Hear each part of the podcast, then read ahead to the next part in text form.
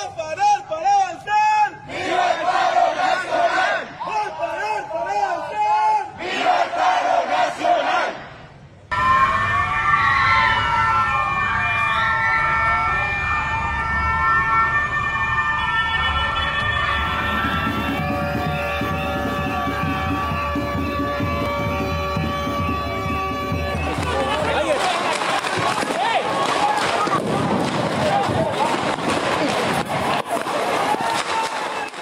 Ansiedad, depresión, impotencia y miedo son algunos de los sentimientos que provoca la crisis social por la que pasa Colombia. Para los caleños, la salud mental se ha visto afectada debido a los diferentes factores en el marco del paro nacional, que generan en ellos emociones negativas, pero a la vez positivas. Entonces hay episodios de miedo, de temor, de rabia, de llanto, hay muchas cosas, muchos sentimientos que se combinan y que eh, hacen como que explotar o hacen bloquear a la persona. Y en las noches tarde uno lo único que piensa es ojalá no muera alguien hoy. Y es triste porque uno sabe que va a morir alguien. Y, y también es la impotencia de uno vivir ahí eh, cerca de donde están pasando las cosas, pero tener miedo de salir a ayudar a la gente o estar detrás del celular pero no poder hacer nada porque no se puede hacer nada. Ya, ese sentimiento esperanzador se transformó en zozobra. Sentimientos como la impotencia, eh, incertidumbre y en muchas ocasiones ansiedad han venido aumentando progresivamente.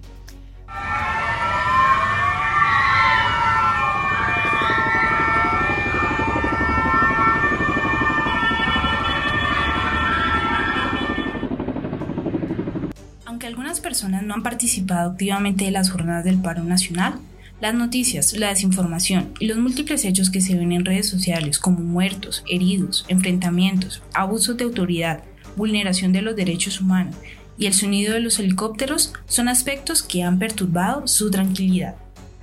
Digamos que todo el tema del paro a mí lo que me, lo que me ha generado primero pues es insomnio y mucho estrés, mucha ansiedad y depresión por varias razones.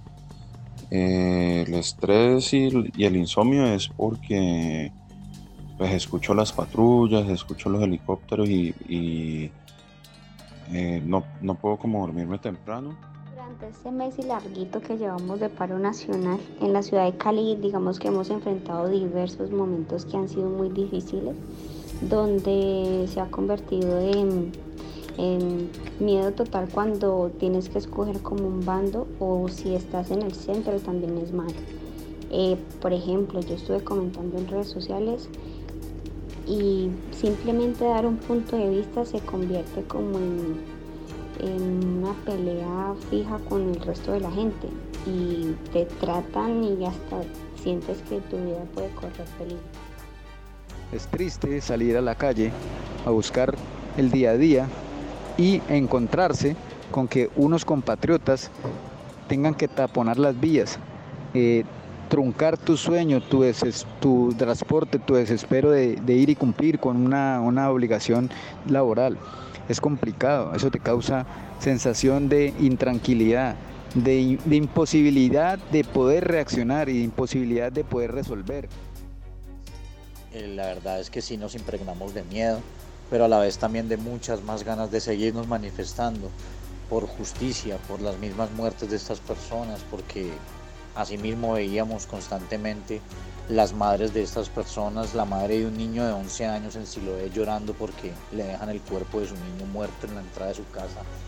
Y estas imágenes desgarradoras y que a las 11, 12 de la noche empezaban los estruendos, a sonar balas, uno las escucha aquí en la casa y uno empieza a pensar lo peor.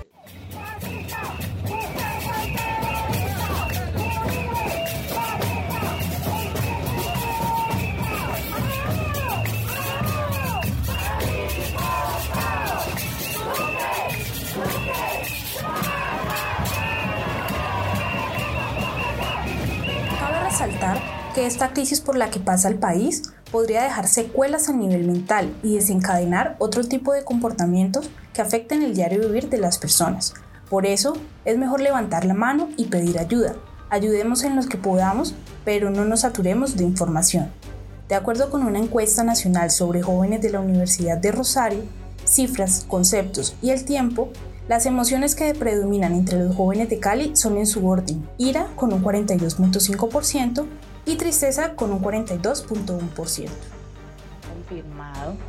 Mm, como estrategia personal eh, cerré las redes sociales por algún tiempo eh, para contribuir pues a, mi salud mental y usé otras estrategias en casa eh, para contribuir a seguir mejorando el manejo de mis emociones y a no dejar pues que todo lo que estaba sucediendo desbordara eh, una serie de, miedos pues que uno tiene frente a las situaciones. Eh, la lucha sigue más pacífica que antes, cada vez hay más arte, cada vez hay más, manifestaciones, cada vez hay más danza, más color y ojalá, y yo sé que sí, tengamos Colombia, una Colombia más bonita y más esperanzadora el día de mañana. Todo eso nos ha llevado a tener una incertidumbre y una triste realidad que en Colombia, en Colombia difícilmente vamos a salir de este tema. ¿Por qué? Porque el egoísmo, el egoísmo que tenemos es colectivo. Hay muy pocos que están organizados y tienen y son la minoría, pero están organizados. Y la gran mayoría que tenemos la razón en protestar de manera pacífica, pues sí, tenemos la razón, pero no tenemos algo que ellos sí tienen, que estamos desorganizados. Nosotros somos la mayoría con razón, pero desorganizados. Los pocos que están sin la razón están organizados y son los que nos están llevando a la delantera. Qué tristeza, pero es el país en que estamos y ojalá Dios quiera o Dios permita que podamos en un momento dado tener como salir adelante para que le dejemos un país de tranquilidad y desarrollo a nuestras familias que vienen, a nuestros seres queridos y a nuestros descendientes. Buenas tardes.